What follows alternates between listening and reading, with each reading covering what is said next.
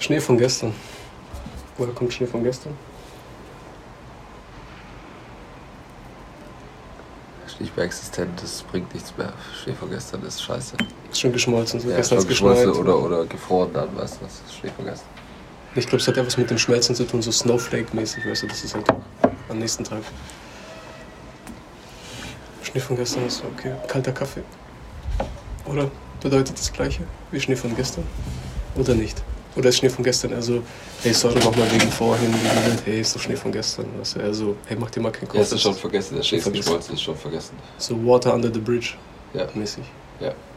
ist schon vergessen. Stimmt, das ist schon vergessen und deswegen halt Schnee von gestern, weil der nicht mehr existent ist und kein, kein mehr juckt, der ist, was gestern war. Oder? Wenn du heute Skifahren gehen willst und der Schnee gestern war, dann interessiert dich, ach keine Ahnung, das hat keinen Sinn gemacht, aber man. Oder Schnee wegen Kokain. Und du hast gestern Exzess gehabt. Nee, Und dann war so, hey, was ist los? Ja, Schnee von gestern. ich google das jetzt.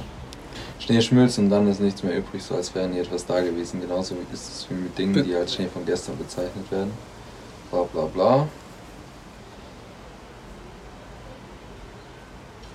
Ein Dichter hat den Ausdruck geprägt, er ist Teil einer Ballade. Mais où sont les neiges d'antan? Aber wo ist der Schnee von gestern?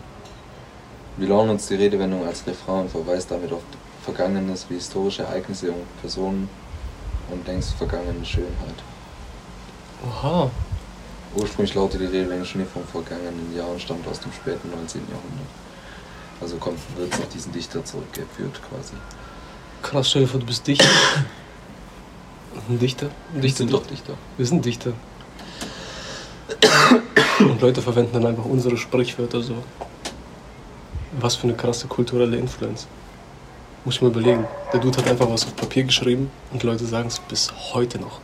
Ist einfach ein Influencer damals gewesen. Das war der größte.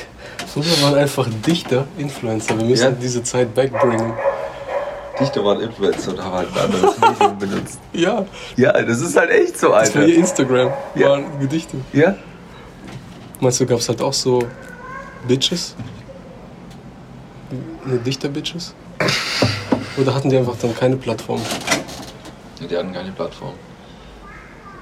Ist auch richtig so. Apropos Plattform, wo willst du streamen? Twitch oder YouTube? Twitch.